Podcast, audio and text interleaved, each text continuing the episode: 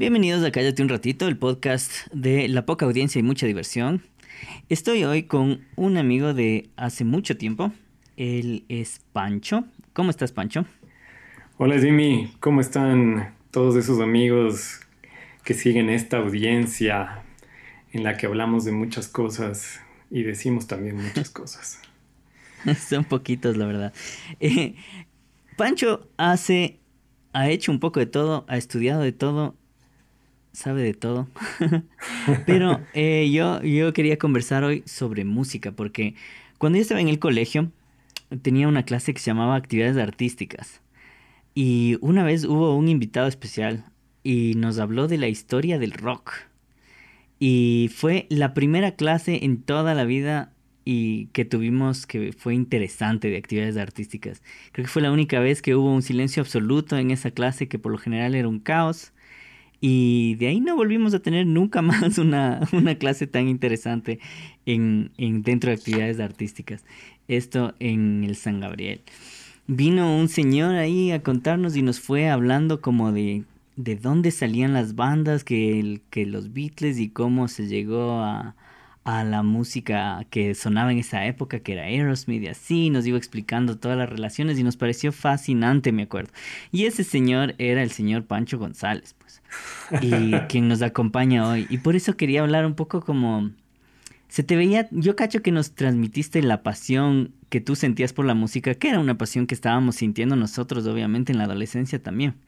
Y, y se me ocurrió hablar de eso, pues que cómo, cómo nació tu, tu amor por la música y cómo, cómo eran las cosas que escuchabas, sobre todo en la adolescencia, porque yo cacho que es como que en la adolescencia uno empieza a descubrir el mundo y a explorar y ahí es cuando va va cachando la música que le va gustando, pues entonces, ¿qué, qué? Cuéntame tus primeras experiencias con la música de Chamo.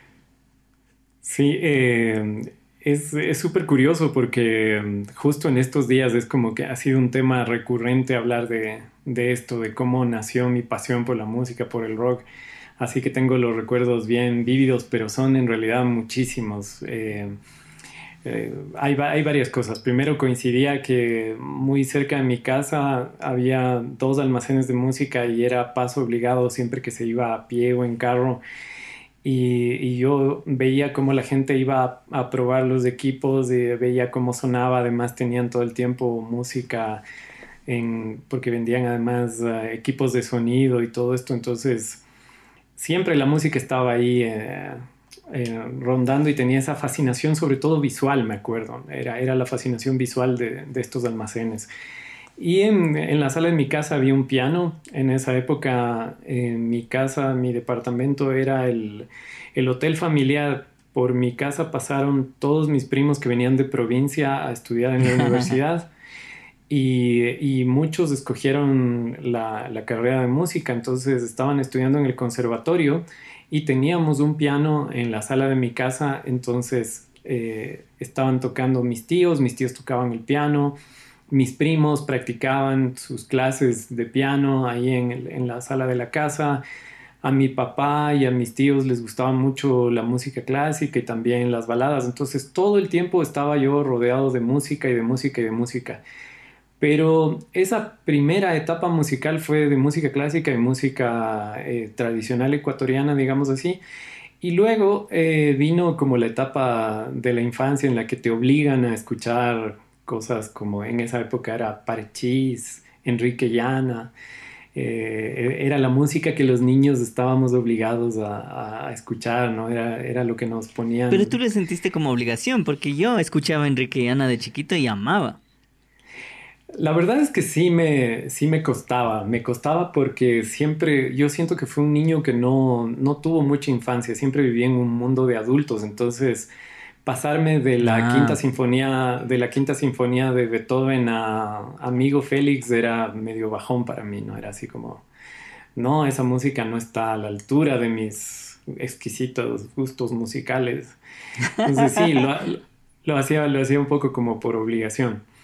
Y de pronto eh, claro mis compañeros de mis compañeros de escuela que tenían hermanos mayores más o menos debe haber sido, calculo yo, por el año 82, 83, empezaron a, traer de contrabando, a robarse los cassettes que tenían sus, sus, hermanos mayores y empezamos a escuchar rock.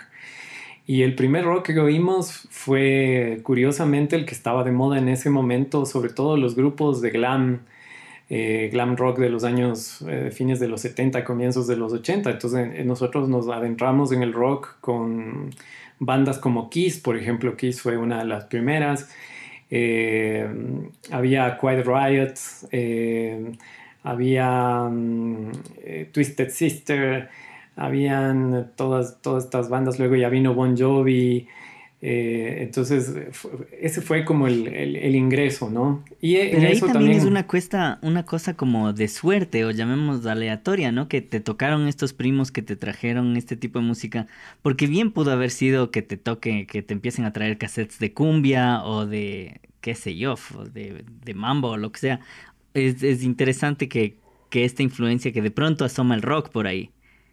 Sí, y que eso seguramente como que marca un poco el camino, ¿no? De los, de los gustos. Claro, yo, yo sí veo claramente este, este mundo del rock llegó por tres caminos claramente identificables, ¿no? Primero fue un tío mío que se fue a la Argentina y regresó y me trajo un... sabía que me gustaba la música, me regaló un cassette.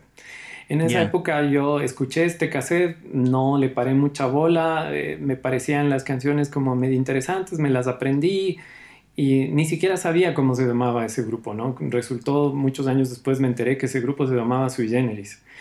Eh, entonces me sabía, qué sé yo, a los 10 años me sabía eh, las canciones de Sui Generis sin saber ni quiénes eran los músicos de Sui Generis ni qué había detrás. La otra cosa eh, curiosa también fue que mm, cuando tenía 12 años, creo, me, invitaron a ver la ópera rock Jesucristo Superstar. Eh, unos primos míos me llevaron a, ver la ópera, eh, que fue la segunda versión que se hizo con Sergio y Estíbalis. Entonces, Sergio era Pedro, Estíbalis era María Magdalena, Pablo Abraira, que era un cantante de, de baladas español, era el era el que hacía de Jesús. Y, ah, en vivo, ¿En, dónde, ¿en dónde viste esto? En vivo, en el Teatro Bolívar. Fue en el año 85, si no me equivoco. Y, eso me marcó, porque una cosa es lo que oigas en... Una cosa es lo que puedas escuchar en una grabación y otra cosa es ver a unos músicos en vivo parados frente a ti eh, rockeando así a lo bestia, ¿no? Porque la música era increíble, las canciones eran increíbles, por más que había el tema religioso de por medio, o sea, eh, fue un show que a mí me, me, dijo, yo, yo quiero estar ahí, yo, yo, quiero estar en el escenario, quiero estar cantando, esto es lo que quiero hacer el resto de mi vida. Y, ah, em, y claro, eh, había que superar el tema de que en mi familia, que era muy conservadora católica, estaba muy bien eso de, Jesucristo Superstar, pero ya eh, ese diablo, ese demonio que botaba sangre por la boca y sacaba la lengua, que era Jen Simmons, ya no les gustaba, ¿no? O, las canciones, eh, no sé, creo que de mis bandas, de, de mis primeras bandas favoritas estaba Van Halen y igual los videos donde salían las chicas y I'm hot for teacher y cosas así, era como el camino hacia la perdición y el infierno. Pero ¿y dónde, por ejemplo, y los videos dónde veías? En esa época empezaron los programas de, música en la televisión, entonces quizás ahora este personaje ah, nos, nos, nos, eh, nos resulta muy acartonado, es Cristian del Alcázar Ponce que ahora nos vende todas estas cosas así con su voz de locutor de los años 80. Pero curiosamente él tuvo el primer, uno, de uno de los primeros programas de, de música en la, en la, televisión donde nivelaba bastante bien entre el pop, entre el rock, entonces a veces se mandaba cosas interesantes, o sea, por ahí veías un video de Iron Maiden o, o algo de, de Twisted Sister o o Quiet Riot, o sea, de las bandas que estaban Cosas en esa locas que no me hubiera imaginado para la franciscana ciudad de Quito. Exacto, el programa se llamaba Hot y se transmitía en, Teleamazonas. Y, y, de pronto empezaron a aparecer otros programas. Había un programa igual que es un clásico que estaba más enfocado como a la música soul, pero también metía rock, que era este programa que tenía TC, que era eh, Soul Train eh, con Osvaldo Valencia. no, o sea que había una versión ecuatoriana de Soul Train. Había una versión ecuatoriana de Soul Train y de hecho Osvaldo Valencia hasta, hasta antes de la pandemia seguía organizando sus fiestas Soul Train. El, el, hombre ya debe tener setenta y pico de años y sigue organizando sus fiestas Soul Train en Quito, en Guayaquil, en Cuenca, en las principales ciudades. Y, y, y era, era, una copia casi exacta, era casi una clonación del programa eh, original, ¿no? Entonces, em, había mucho soul, pero también había rock, había, no solo era música de baile, ¿no? Sino también había, había rock y, y se le agradece también porque la, esa, esa negritud también calaba y uno llegó a conocer cosas súper interesantes. Me acuerdo en ese programa oí Superstition con Stevie Wonder que me voló la, la cabeza, me pareció una de las cosas más alucinantes que había oído en, en, mi vida. Y poco a poco fueron apareciendo estos programas, ¿no? Después aparecieron, aparecieron programas de televisión que tenían, por ejemplo, Ecuavisa también tenía su programa de televisión, entonces ahí lo conducía lo condució Erika Sosa primero, después lo conducía, eh, lo conducía Carol Novoa. Eh, justo el otro día conversaba yo con Carol Novoa y, y, nos acordábamos de esa época y le decía, oye, no te quiero hacer sentir que han pasado los años, pero yo me acuerdo de la época en la que yo corría estando en sexto curso de colegio, corría a la casa para alcanzar a mediodía a ver tu programa y me decía, yo también corría del colegio a, hacer el programa, porque yo estaba en segundo curso cuando conducía el programa, o sea, todavía era una, niña de colegio que, ah, corría apenas, claro, entonces... Hubo algunos personajes, hubo algunos personajes bien interesantes que se metieron en este mundo de la música, las hermanas Barba, eh, Patricia y Mónica Barba también tuvieron como su paso por ahí con sus programas de música. Yo medio vi la eh, cola de eso, porque yo vi un poco a la Carol Novoa y les caché un poco a las Barba y claro, al Alcázar cuando ya de haber tenido su trayectoria. Pero llegué medio a la cola de eso, pero foco, o sea, eh. desde hace full tiempo estaban ya en esa cosa. Y, y en radio, ¿había algún programa de radio que descubriste que dijiste como, ah, ve, aquí ponen mis tonadas? El, eh, me acuerdo que los domingos había, no me, no me acuerdo exactamente el nombre del programa, eh, no me acuerdo tampoco la, la emisora, no, no, recuerdo si era la... no me acuerdo, en el, porque claro, han ido cambiando los nombres de las, de las radios, entonces eh, no me acuerdo el, el, nombre que tenía en esa época la emisora, pero había un programa que los domingos en la tarde daba como solo rock en español. Y entonces ahí tuvimos como una segunda oleada en la que nos entraron grupos, sobre todo españoles, me acuerdo. Entonces empezamos a oír Barón Rojo, empezamos a oír eh, Ilegales, empezamos a oír eh, Ángeles del Infierno, Obús, y de vez en cuando empezaban a aparecer cosas incluso mucho más complejas, eh, como, qué sé yo, Medina Sara, o mm, Triana, que hacía una fusión de rock progresivo con, música andaluza, eh, cosas bien, bien interesantes. Y también había cosas así como eh, rock argentino, que, que casi no, eh, o sea, no era, no era música muy comercial, si lo quieres ver de esa, de esa forma. Entonces, por ejemplo, me acuerdo que yo tendría unos 13 o 14 años la primera vez que oía Papo. Entonces, Papos Blues igual fue, fue de esas cosas así como siempre es lo mismo, nena. Eh, esa canción fue la primera que oí de Papo y, o, o, El hombre desprolijo, ¿no? Yo que soy un hombre desprolijo.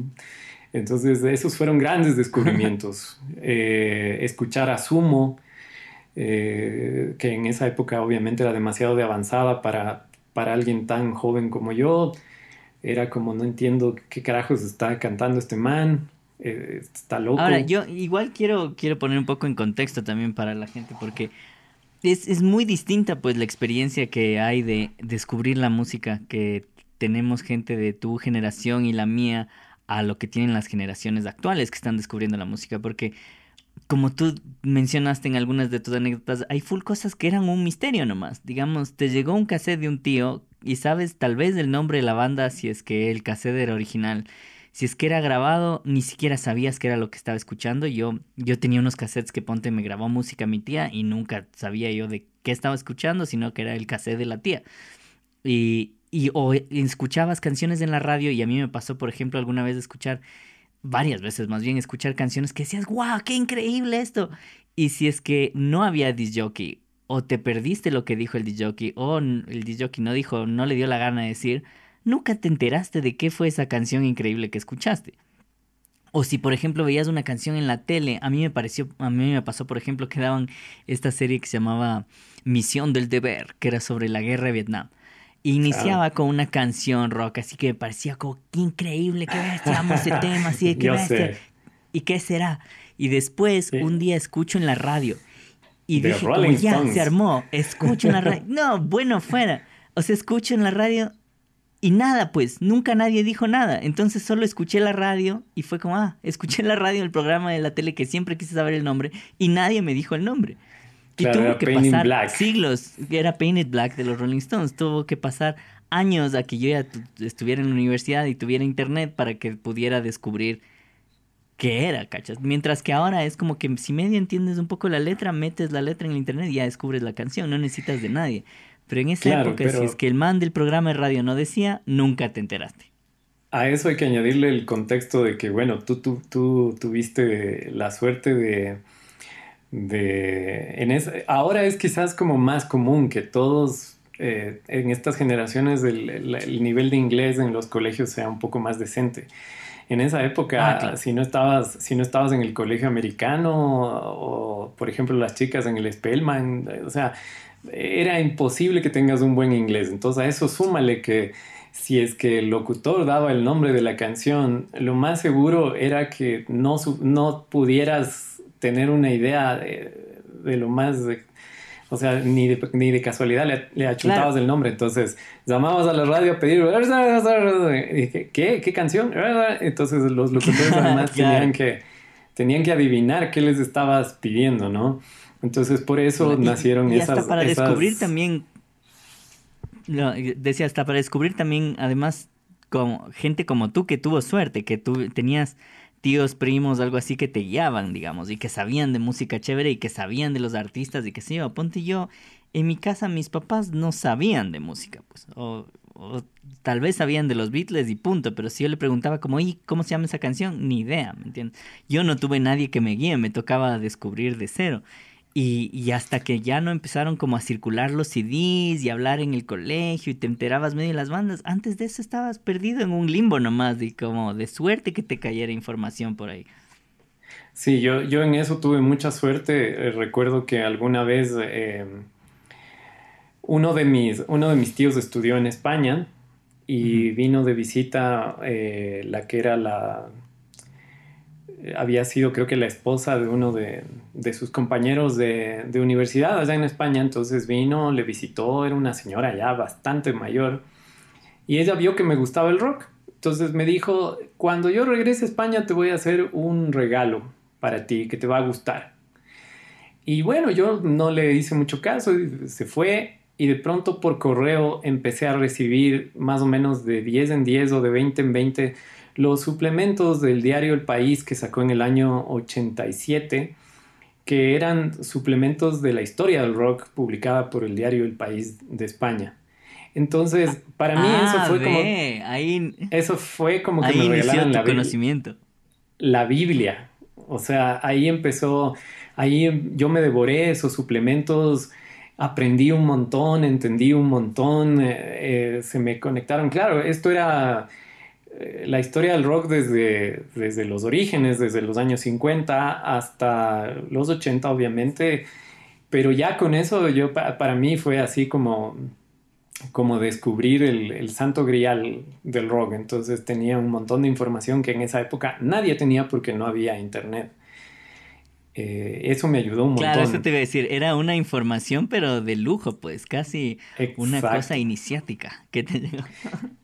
Exactamente, entonces eh, eso también me permitía, porque obviamente en estos suplementos ah, se hablaba de ciertos discos que habían sido icónicos, ciertas bandas que, que eran icónicas, Y, claro, y tratar de buscar eso, que también era difícil, porque cuando en esa época ibas a buscar los discos, los discos se publicaban aquí, pero se publicaban, eran, eran, se grababan así a la, casi artesanalmente, las portadas eran un desastre, era muy común que te encuentres con la portada cambiada o, editada. Claro, era... Eh, la buena piratería y guachafada, digamos, porque había la versión latina de los discos, no era realmente la versión original. Y te podías encontrar que simple y llanamente por algún problema de edición te cortaban una canción donde no era. Bueno, era ir a comprar en el almacén de allá donde usted sabe, JB Fero Guzmán, no era, no era garantía de que si tenías el disco en teoría original, no era garantía de que, de que encontraras una buena versión. Entonces, incluso... Mira tú, yo recién me vengo a enterar entonces que J. Vero Guzmán no era garantía de calidad ni originalidad. Exactamente. Entonces, ¿qué es lo que hacíamos los que ya nos poníamos, nos empezábamos a poner exquisitos en, ese tema de la música? Eh, lo que hacíamos era empezar a encontramos los lugares o nosotros mismos aprovechábamos los paseos familiares o lo que sea para traer los discos de Colombia.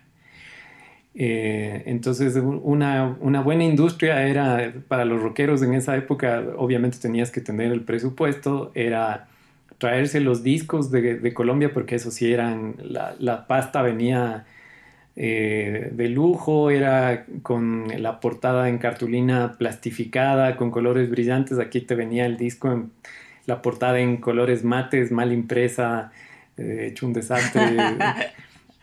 era, era, era pésimo. Entonces, claro, traerse los discos de Colombia era la exquisitez más grande. Entonces, yo, por ejemplo, tengo todavía muchos discos de esa época de los, de los 80, del, entre el 82 y el 87. Todavía conservo algunos de esos LPs importados bajo pedido desde la hermana República de Colombia. yo ahí tengo una anécdota un poco también sobre la, la chimbez de las cosas incluso originales. Yo estaba, mi primer cassette que me compraron mis papás eh, era un, fue un cassette original de Michael Jackson, era el Bad. Y, y, la verdad no sé por qué, ya voy a averiguar por qué es la historia y cómo llegó al Bad y qué sé yo, pero ese fue el primer cassette que me dieron. Y eso fue en México, y era un cassette original. Y en México, tal vez por alguna ley, yo supongo, hacían las disqueras locales, las ediciones de esas cosas, y te ponían con traducción hasta los títulos de las canciones. Y me acuerdo clarito, por ejemplo, había una canción que ni siquiera me gustaba, que se llamaba Dirty Diana, del Bad. Y le ponían la traducción, me acuerdo, era Diana la tramposa. y Bad era, ponían entre paréntesis, malo. Y así, cachas. Y, sí, sí. Entonces era, me parecía chistosazo, incluso siendo chiquito me parecía chistoso que le pongan la traducción de los títulos. Exacto, ¿no? Y, yo también tengo, tengo también esos discos ecuatorianos donde pasaba exactamente lo mismo, eh, con, menos, con menos fortuna, eh, obviamente, en las traducciones. Creo que, sobre todo cuando el inglés se ponía en jerga, eran las traducciones eran cualquier cosa, ¿no? O sea, era lo primero que se le veía a la, cabeza al traductor y, traducía, obviamente, literalmente, era un desastre. O sea, era, eran, te podías encontrar las cosas más ridículas en, la, en las traducciones de los discos. De, que ese es un buen ah. tema justo como para hablar, ¿no? Hacer, empezar a buscar esos discos antiguos y encontrar esas traducciones ridículas de los, de los títulos de las canciones porque era para revolcarse la risa. Claro, en, discos viejos hay, hay lo que quiera para reírse justo en las traducciones y también las portadas, pues, porque hay hasta portadas de grandes artistas, digamos, incluso, qué sé yo, Simon and Garfunkel o cosas así, que incluso si ves el disco original, las fotos que escogían para las portadas son unas fotos más batracias. Y yo creo que eso, ponerse a revisar discos antiguos es todo un mar de carcajadas, yo creo. Claro. Pero en ese eh, sentido, Sigue. Eh, en ese sentido, yo creo que ahí igual, justo en esta época de los 80, empezó a florecer eh, los grupos de, música ecuatoriana que, bueno, en esa época era difícil igual clasificarlos, ¿no? No, no sabía si lo que estabas escuchando era rock, si era música de autor, si era pop, porque era como algo, yo creo que era difícil de clasificarlos porque era algo muy, muy propio y muy, con muchas influencias, ¿no? Y entonces, claro, en, puede que alguien se haya aventurado en aquella época a decir que, que Umbral era un grupo de rock. Hoy no lo podría considerar un grupo de rock, sino quizás música de autor. Eh, pero por ejemplo, me acuerdo que la primera vez que llegaron los discos de Umbral a mis manos, los dos discos que grabaron en esos años, las, el trabajo de armar las, las, portadas era, eran verdaderas obras de arte para la época y para los recursos que había aquí, ¿no? Eh, y, y, con, y con los músicos de esa época, así conversas acerca de cómo grababan esos discos, también hay anécdotas eh, para largo de, de, lo complicado que era con los estudios de la época que había en Quito y con los recursos que había y todo, o sea, de milagro podemos tener esas, esa, esa música grabada.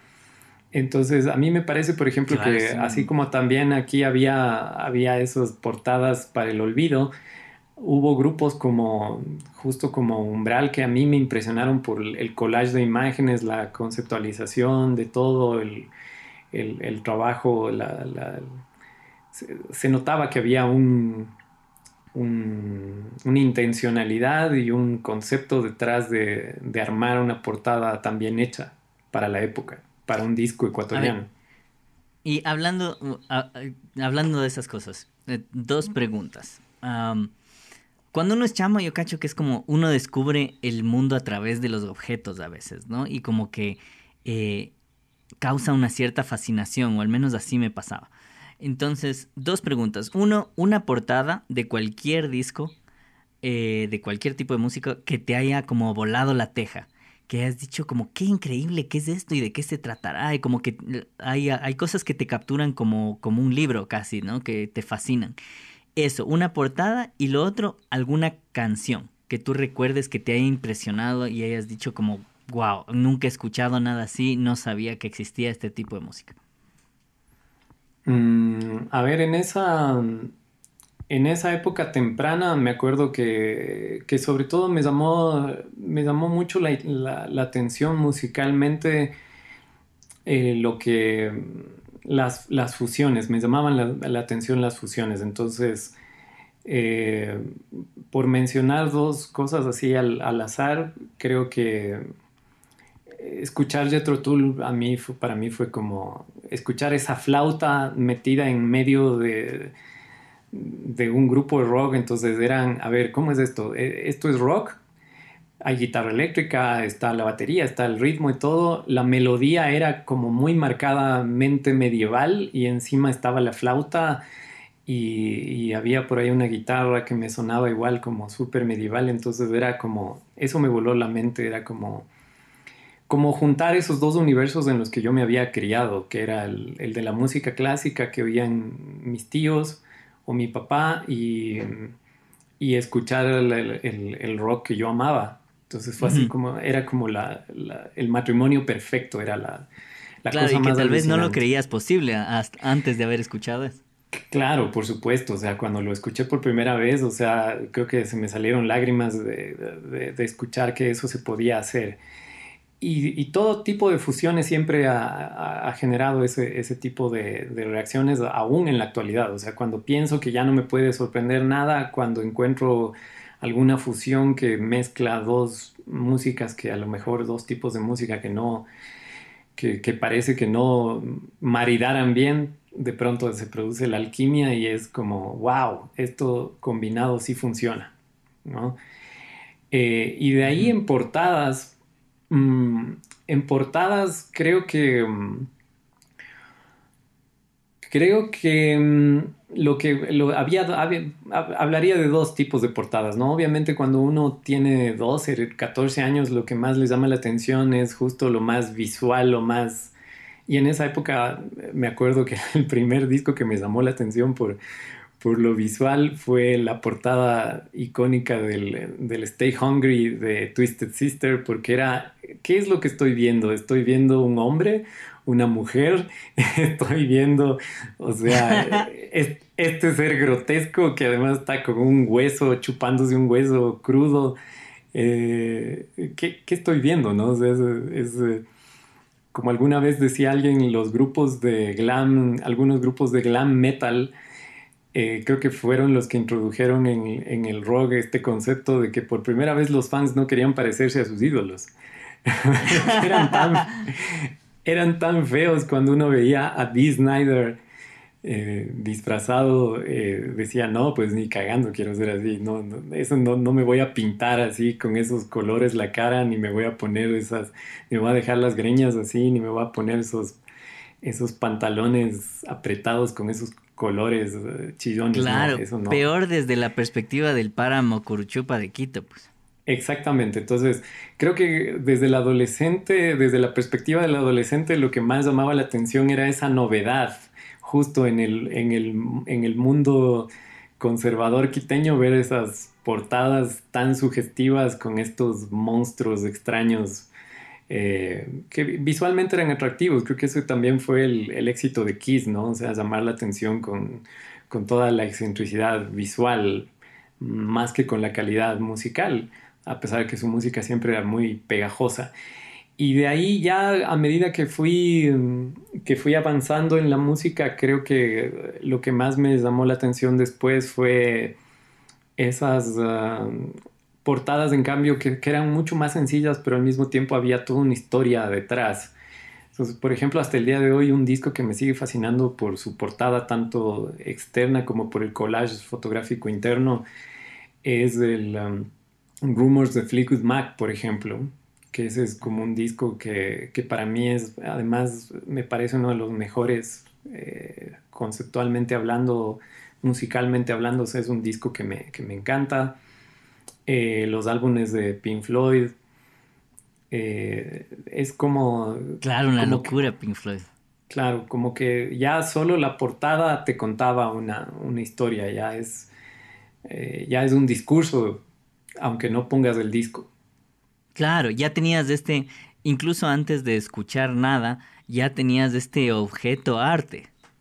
Exactamente, exactamente. Claro, yo que esa es una de las grandes pérdidas del mundo digital.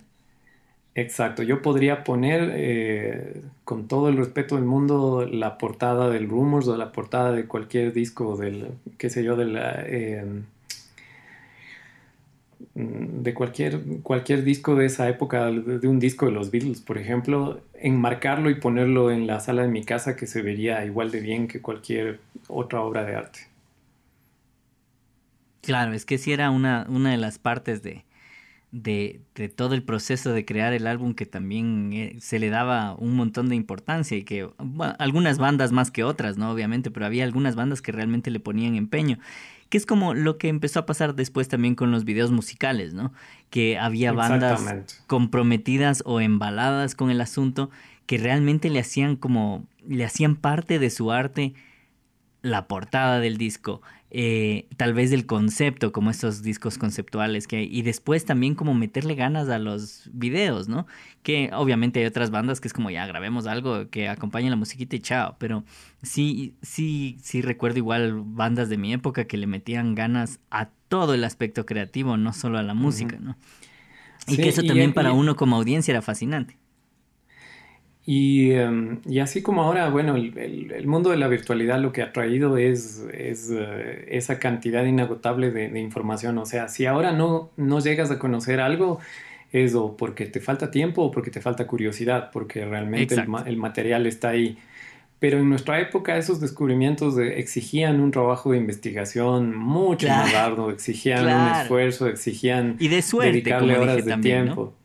Claro, entonces hay mucha gente que me dice a mí, por ejemplo, eh, ya quisiera yo saber todo lo que sabes o tener esos recuerdos o esas experiencias. Por ejemplo, yo hablo a veces de ciertos programas de televisión o cierto material incluso que se publicaba aquí. Había una revista que se publicaba en los años 80 que era como lo mejor que podías tener de, de material de rock y era una revista local eh, que se llamaba la revista Traffic. Eh, entonces, la revista Traffic era así como eh, lo mejor que podías tener como, como rockero clásico, toda la información, la música, las reseñas históricas y todo lo demás, los homenajes a las bandas madres del rock, a, esos personajes que, cambiaron la historia de la música. Y había un personaje que estaba, y, para mí también había un, programa de rock eh, que era en la televisión, que lo daban en, un canal que se veía solo en Quito, que era, se llamaba Hortel. En ese, en ese canal em, se, em, se, veía este programa, que el programa, el programa, ¿cómo se llamaba? Bueno, no me acuerdo exactamente cómo se... Después descubrí que tanto detrás de la revista como del programa estaba la misma persona que era Rafael Barriga. Eh, Rafael Barriga, yo creo que muchos de nosotros, eh, sin, sin que él sea nuestro amigo, le tenemos un cariño y un aprecio enorme por lo que él hizo, por la música. Y lo más sorprendente es que eh, nosotros éramos unos adolescentes, pero él también. O sea, si yo tenía, qué sé yo, 14 años cuando cuando empecé a, comprar la revista Traffic, Rafael tendría que 18, 19, no sé, o sea, no es que haya una diferencia enorme de, edad. Entonces dices, wow, o sea, sí había gente que, estaba preocupada por, hacer cosas de calidad, pero obviamente con las limitaciones económicas y con las limitaciones de que no había un mercado, eh, no se pudo hacer más. Eh, y, pero claro, ahí tuvimos este conocimiento. Yo creo que eso también generó que mucha gente se animara a querer emular a esas bandas que oíamos y se lanzara a hacer música con, con toda la limitación de recursos que había en la época. Entonces también empezaron a, a sonar los conciertos, empezaron a hacerse pequeños festivales locales. Entonces, siempre, claro, eran festivales que normalmente lo que el público buscaba era las bandas que hagan los covers. Pero lo que se mm. agradecía era que entre si el repertorio que le daban para cada banda en estos festivales eran bueno, te subes y tocas ocho canciones, lo que se agradecía era que de esas ocho canciones, cinco eran covers y las otras tres los músicos empezaban a animar a hacer cosas propias.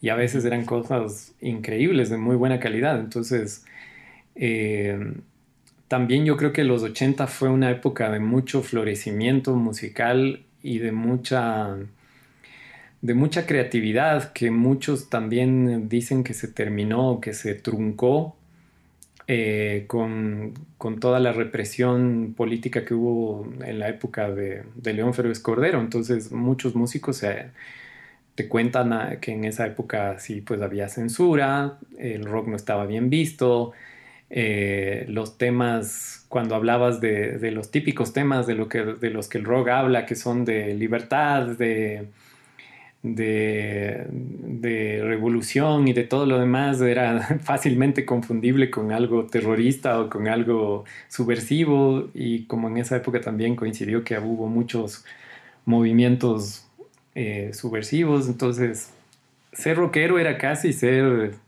el ideólogo de la guerrilla, ¿no? Entonces no, no era buena idea ser rockero también en esa época.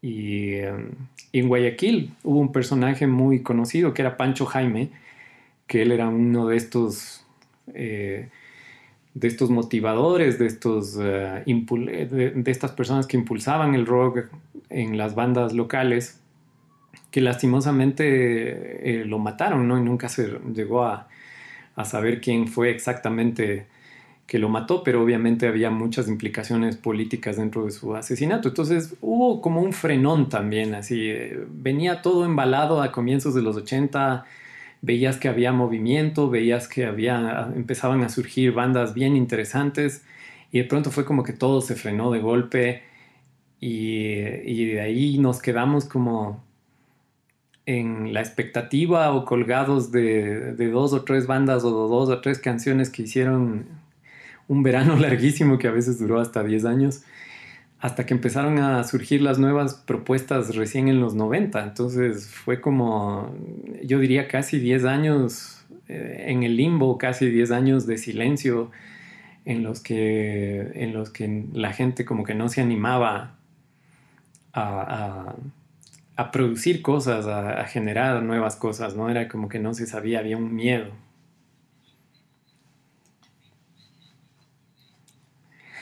Bueno, sí, hay, hay muchos músicos que se quejan abiertamente y te dicen, ¿no? O sea, nosotros íbamos embalados y de pronto empezamos a recibir llamadas telefónicas, empezamos a, empezamos a, la policía venía a reprimir a la gente en nuestros conciertos, botaban bombas lacrimógenas, cosas de ese tipo. Entonces fue como que la gente, muchos, muchos migraron, eh, se fueron del país, eh, en fin, o sea, hubo, hubo, hubo miedo, ¿no? O sea, sí, creo que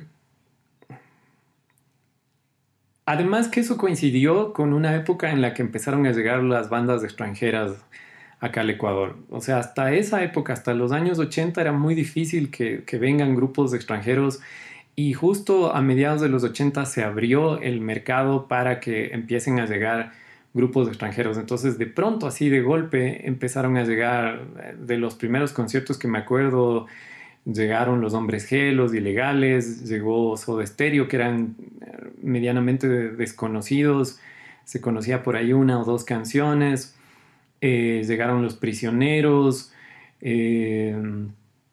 ¿quién más? Los enanitos verdes, empezaron a llegar todas estas bandas y, llegaron de golpe, ¿no? Entonces era como, wow, aguanten un rato. Y yo me aloqué, yo iba a todos los conciertos que podía, en el 87 vino Charlie García y cuando vino Charlie García igual, yo no sabía quién era Charlie García, por ahí sabía que era un rockero loco, me sabía una o dos canciones de moda de su último disco, que era el parte de la religión y no precisamente las mejores, o sea, la que sonaba en la radio era el rap de las bromigas y esa era la que me gustaba a mí. Entonces, yo fui a escuchar a Charlie García en su concierto del 87 por el rap de las hormigas y de pronto me desayuné primero era, ¿por qué este señor canta las canciones de mi cassette de, la infancia? ¿no? Entonces, unos, unos argentinos que estaban al lado mío me empezaron a desasnar, a decir, che, pero si él era el de Sui Generis, él era el de Cerú él era el de la máquina de hacer pájaros. Y ahí me enteré de quién era Charlie García y de toda su trascendencia. Empecé a buscar música, empecé a escuchar la música, a reconocer la música que ya había oído antes en otros lugares y me terminé convirtiendo en fan, o sea, pero, pero tuvo que venir él acá por primera vez en el 87 para saber quién era. Antes de eso no tenía ni idea. Claro, y, y así pasaba con casi todos los músicos, ¿no? O sea, eh, solo cuando los ves en vivo valoras eh, de verdad quiénes son. O sea, con mis amigos músicos hasta el día de hoy eh, nos acordamos de la primera vez que vimos que vino Fito Páez y que tocó en la Plaza de Toros en el 95 y, y ver en vivo y, entender ahora desde la perspectiva de músicos cómo, cómo era, primero quiénes eran los músicos, que era una banda súper buena, y luego ver con los equipos con los que vinieron y decir cómo, por ejemplo, Gabriel Carámbula, que era un guitarrista uruguayo que vino con Fito Páez, cómo logró el sonido que lograba. Si tenía dos pedalitos mínimos ahí análogos y con eso lograba un sonido que a lo mejor otro guitarrista necesita esas pedaleras con miles de efectos y el amplificador no sé qué y, y él, o sea, empiezas a valorar y a entender otras cosas, ¿no? Haciendo el paralelismo con la época en la que yo me dediqué a la, cátedra de, producción de cine aquí, eh, yo recuerdo que justo mis alumnos se lamentaban de, decían, no, es que yo cómo voy a llegar a ser algún día un gran cineasta, un gran realizador, si yo no tengo los mismos recursos que tiene el que está estudiando ahorita cine en California o yo qué sé. Y, yo les decía, es que tú vas a tener algo que él no va a tener y es que la, carencia te va a generar una, necesidad de ser creativo y de poder solventar lo que el otro va a hacer en la sala de efectos especiales, tú lo vas a solventar con movimientos de cámara, con un buen guion, con, con, una buena edición, o sea, empiezan a surgir otras cosas y otros elementos que yo sí siento que, que esa es como la riqueza de, de, la música cuando se hace en, en, estas situaciones de carencia, ¿no? De carencia técnica, eh, ahí valoras muchísimo más el trabajo del músico, ¿no? O sea, que es también lo que vivieron los músicos gringos o ingleses en los años, hasta los años 70. O sea, también comparado con cómo es un estudio de grabación, ¿no? O sea, ahora es facilito ir a, a donde el Pichu a grabar y que te ponga todos los juguetes a la disposición, pero los Beatles en Abbey Road, el mayor, el mayor lujo que se podían dar era a lo mejor meter una orquesta sinfónica dentro del estudio, pero técnicamente había un montón de carencias, falta de canales, falta de efectos, falta de, todo, y ahí es cuando la creatividad les permitió hacer los discos que hicieron, ¿no? A ver, y volviendo un poco al lado personal de esto de la música, eh, ¿cuál fue el primer concierto que tuviste o, el concierto que más te impresionó? A ver, el concierto que más me impresionó en la adolescencia, wow, vi muchos, creo que, creo que justo el de Charlie García precisamente por lo que te cuento, ¿no? O sea, porque una cosa es eh, oír en la radio la canción de moda que además es así como bien pegajosita, bien facilona, y otra cosa es ya cuando llegas y ves al monstruo en el escenario haciendo de todo, o sea, que igual te puede cantar una balada con, solo con una guitarra acústica, una canción solo con piano, una canción con toda la banda, eh, y ser súper versátil y mantener como esa misma onda eh, en, la, que se va moviendo, ¿no?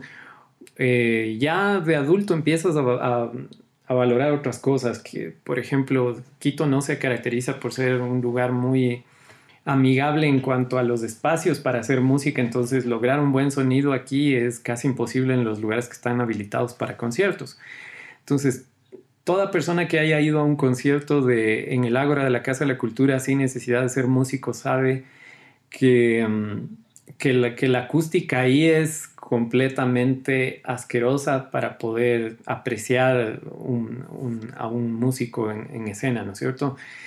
Eh, todo, se escucha fatal, hay un eco, todo retumba, no se logra apreciar la calidad de un músico.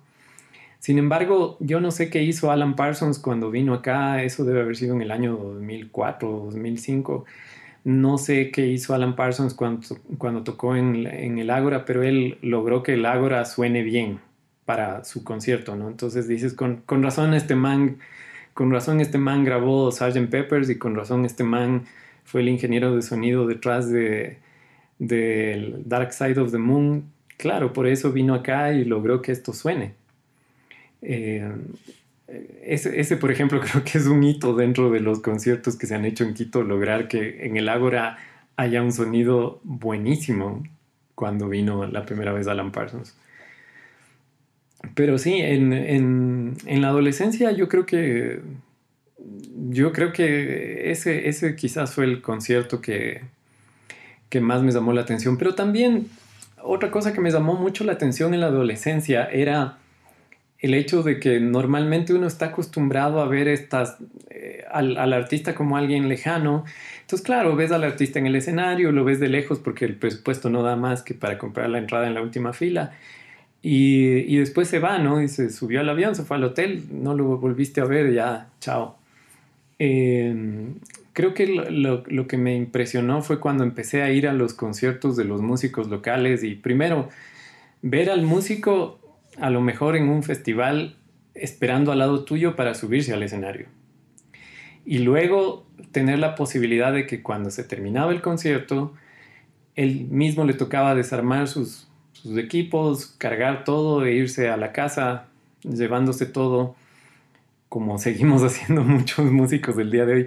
Pero también, o sea, la, posibilidad de que tú puedas eh, irte a tomar un café después o una biela con él después del concierto, que lo acompañes hasta su casa, que te hagas amigo de él. Que, claro, es ese descubrir la realidad ¿no? De, del músico y que, que, ya, no es, ya no está en este plano mítico o, o tan, sí, mítico en el que solo ves en una portada de un disco y vive en otro planeta y ese como, wow, no puedo creer que estoy aquí con esta persona y que, que escuché desde chiquito, como que ese, ese choque entre el, un mundo de fantasía y la realidad es como muy, muy interesante también.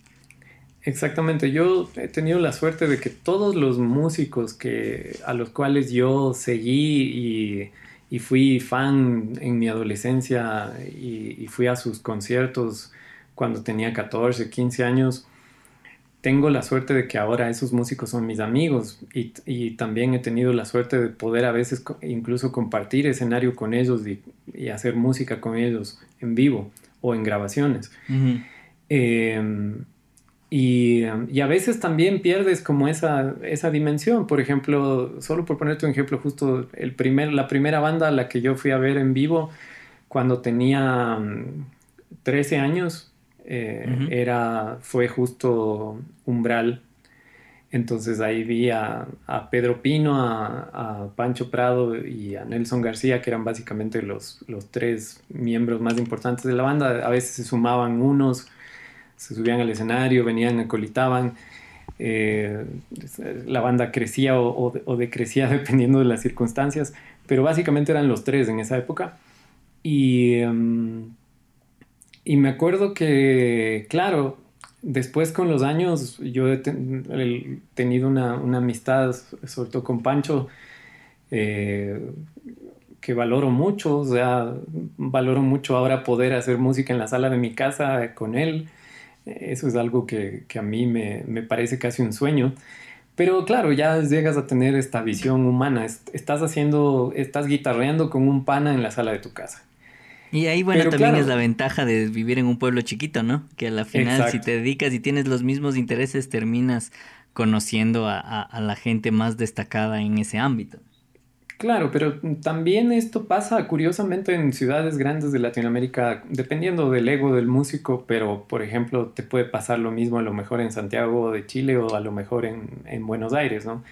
Eh, tengo amigos que tienen las mismas anécdotas que yo con músicos como Pedro Aznar o como Hilda Lizarazu, eh, que igual, o sea, después de un concierto te pueden tranquilamente invitar, oye, ¿por qué no seguimos conversando en la sala de mi casa? Nos tomamos un cafecito, un vinito, lo que sea. Eso creo que es muy, muy extraño que te pueda pasar en otro, en otro lugar. Eh, y, y, claro, eh, a lo que iba toda esta anécdota es que justo un día con mi mejor amigo, que mi mejor amigo, él en cambio curiosamente eligió el mundo tradicional laboral de ser economista y ser funcionario público y, se ha desconectado de, todo ese fanatismo que vivimos en la adolescencia. Un día fuimos a comer y estábamos caminando por la calle y yo me encontré con Pancho Prado, lo saludé, empezamos a conversar, le dije, ah, cierto, es mi amigo, te presento, Pancho Iván. Y de pronto regresé a ver y vi que mi, a mi amigo que estaba al lado mío tenía la boca abierta completamente, le brillaban los ojos, creo que hasta le salió una lagrimita eh, y, se quedó ahí pasmado, ¿no? Entonces cuando ya nos despedí, cuando ya nos despedimos, me, me agarró así fuerte el brazo y me dijo, era el Pancho Prado, le digo, claro, entonces le digo, ¿qué, tiene de malo? O sea, me dice, pero tan amigos son. Le digo, sí, porque hemos hecho música, o sea, compartimos ciertos espacios. Me dice, yo casi lloro porque me acordé que nuestro primer concierto de la vida fue un concierto de él y no puedo creer que ahora le haya dado la mano, haya saludado con él, haya podido verle así a medio metro de distancia esas son cosas que, claro, cuando pierdes, o sea, ya cuando... Es, como vivir en medio de las montañas, ¿no? Cuando ves el Cotopaxi todos los días ya, ya no te llama la atención tanto. Y de pronto viene el gringo, se baja del avión y se queda ahí lelo viendo las montañas. Entonces dices, ¿qué está viendo este man? Si esto veo yo todos los días. Un poco, un poco es eso también. A veces nos dejamos de maravillar por esas cosas y, y luego te sientas con tranquilidad, prendes pones la música, apagas la luz, vuelves a escuchar y dices, sí, pues ese man que viene y se sienta en la sala de mi casa hizo esta música maravillosa, mágica, trascendental, que me cambió la vida. O sea, ahí, ahí te das cuenta de, de la suerte que tienes. Sí, y, ahí, ahí mencionaste un poco esto de sentarse a escuchar música en silencio. Y yo creo que eso es algo un poco que, que también se ha perdido y que sería chévere redescubrir, que a ratos me doy el tiempo. Incluso a mí que me gusta mucho la música ya no hago tanto eso, porque cuando uno era chamo era como que se botaba en la cama, ponía el disco o el cassette y se lo escuchaba entero. Y ahora creo que se ha vuelto mucho más así mismo como ahora. Si bien por el lado bueno hay más facilidad de descubrir música, hay más facilidad de enterarse del mundo de la música, estamos más conectados con lo que está pasando en otros países y demás. Pero también hay esta onda de que la música se ha vuelto más una cosa de, de fondo, ¿no? No sé si es un commodity, pero como algo que está ahí en, en, el fondo mientras estás trabajando, mientras estás en el carro, mientras estás caminando, es una cosa que está ahí. Ya no, ya no es algo para lo cual guardas tu momento y que te, le pones toda la atención y, y se, se, perdieron un montón de como los rituales que había con la música, ¿no? El abrir el disco, que el poner, que el dedicarle todo ese tiempo, parecido a lo que pasa con, con ver una peli en el cine versus ver en Netflix, ¿no? Se, se ha perdido un poco la onda del ritual. Uh, pero asimismo como, como yo, yo cacho que la gente, los jóvenes, los jóvenes de hoy en día, no saben lo que tienen, pues también, porque en este mundo en el que, que vos describes, que era en el que me crié yo también, que era como andar en medio de la oscuridad con una linternita y lo que iluminaba la linternita era lo que descubrías de música. Si es que tenías suerte porque el, tío, porque la coincidencia, porque escuchaste en la radio, porque salió en la tele. En cambio ahora tienen la oportunidad que todo el tiempo está ahí, ¿no? Es cuestión de ir y buscar la música. haciendo, el, haciendo el paralelismo igual, ¿no? Eh, eh, algún rato conversando con, con el hijo de uno de mis primos, creo que era, me decía, oye, ¿y a qué edad tuviste tu primera novia? Entonces dice, ah, antes teníamos este concepto de que las novias eran esa chica con la que alguna vez te agarraste de la mano y fueron a tomar helados juntos, pero así novia, novia, novia ya en el plano en el plano de, lo que son las relaciones de, pareja, digamos así, creo que cuando estaba en la universidad, entonces decía, no, no puede ser, o sea, puta, perdiste el tiempo, desperdiciaste toda la época del colegio, no sé qué, decía, claro, pero es que eh, no desperdicié porque esas tardes de colegio me las pasé oyendo música, me las pasé compartiendo con músicos, me pasé eh, yendo a las tiendas a, escuchar discos, porque esa era la única forma a veces de... Entonces decía, sí, sí, voy a, voy a probar este disco, a ver si me compro o no me compro. Y llegabas y ponías el disco en el tocadiscos con los audífonos, además, wow, y, y escuchar la música con el... Sí, sí, ya, ya vengo, ya, ya vuelvo y me compro el disco. Te pasabas a veces en una tienda de discos horas oyendo, oyendo cosas, ¿no? O o en la radio, igual cazando canciones, eh, o en los puestos de revistas, viendo qué hay de nuevo, curioseando las revistas extranjeras o locales que te traían alguna novedad. Estás mencionando miles de cosas que solo ya no hay, ¿no? o Exactamente. de otra forma. Incluso, ponte, el, el Tower Records, que cuando llegó acá era como la gran huevada y es como recién llegaba acá una tienda a todo dar de discos y llega básicamente al mismo tiempo que los discos están muriendo, que en el resto del mundo ya empieza a valer gato eso y ahí nos y como tantas cosas en el Ecuador ve que nos han llegado cuando ya en el mundo ya están valiendo gato, empezando por el ferrocarril, por ejemplo. Llega acá la gran huevada cuando en el resto del mundo ya está expirando y ya a nadie le importa.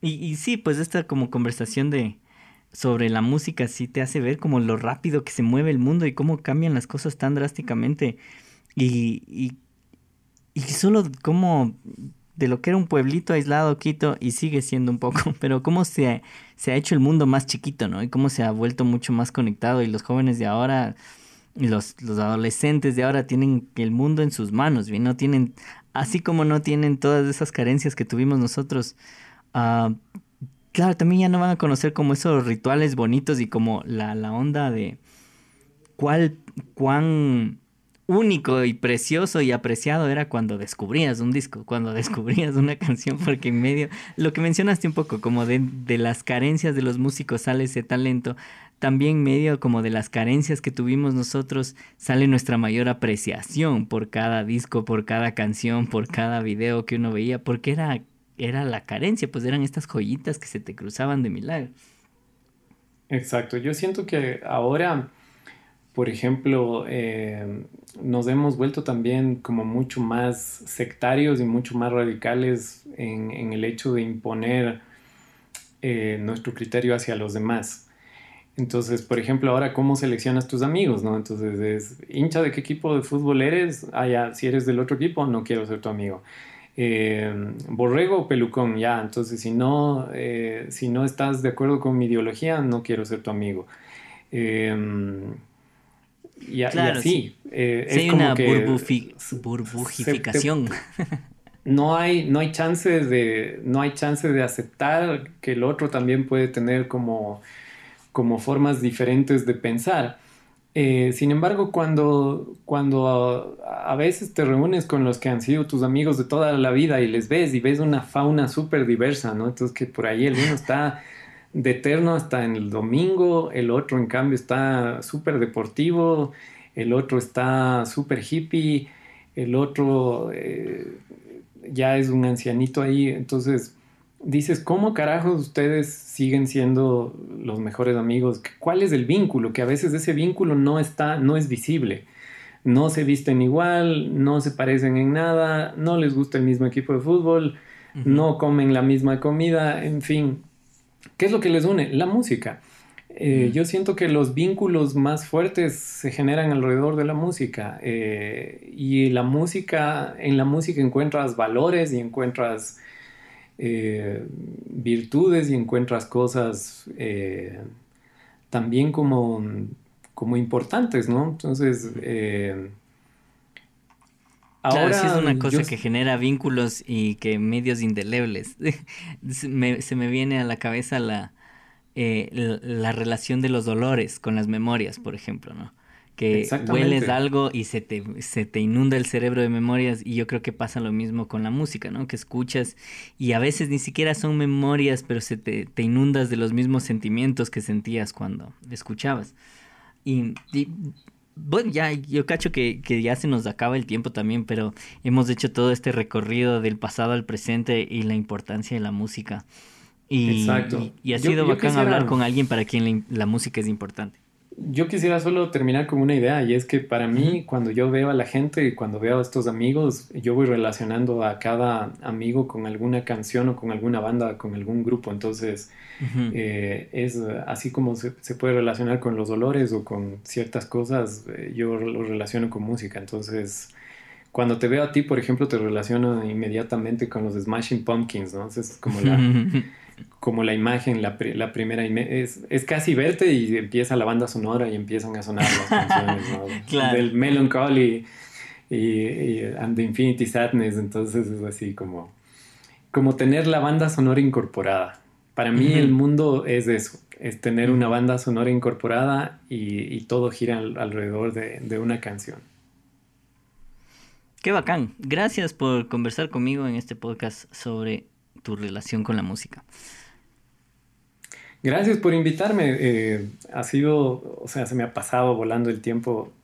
Créeme que he disfrutado. No puedo, no puedo creer que hemos estado hablando tanto tiempo, pero ha sido, eh, ha sido súper divertido y creo que igual eh, se me vienen un montón de cosas más que podríamos decir y que podríamos profundizar, pero, pero ha, sido súper productivo.